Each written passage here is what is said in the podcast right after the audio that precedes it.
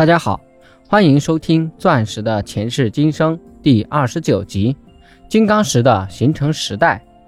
世界上典型金刚石母岩及其金刚石的形成时代，主要是在一百万年到一千两百万年。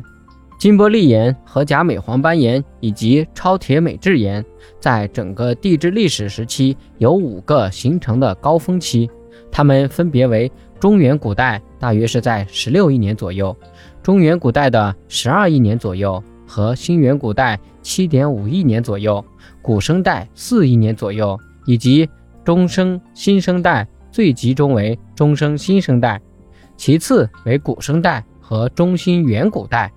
已发现的金刚石母岩最早寝位时间在中原古代。但目前发现的金刚石的形成时代，绝大多数为古元古代以前，以太古宙为主。这种时代上的不一致性，揭示了地幔统一古金刚石原岩体的存在。金刚石母岩及超铁镁质岩，有随时代变新而岩浆活动强度增加、成矿规模和强度增加的趋势。许多大型金刚石矿床形成于中新生代。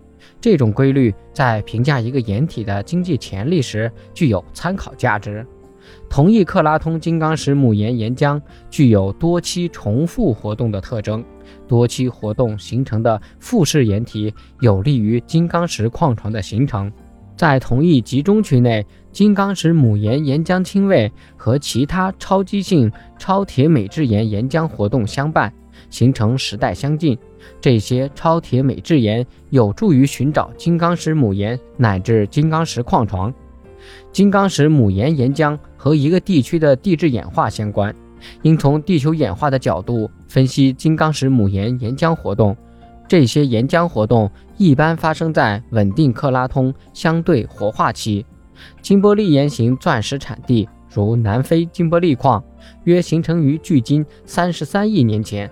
这个年龄几乎与地球同岁了，而假美黄斑岩岩型的钻石产地，如澳大利亚阿盖尔矿、博茨瓦纳奥拉伯矿，虽说年轻，也分别已有十五点八亿年和九点九亿年了。藏于如此大的地下深处达亿万年之久的钻石晶体，要重见天日，受助于火山的喷发。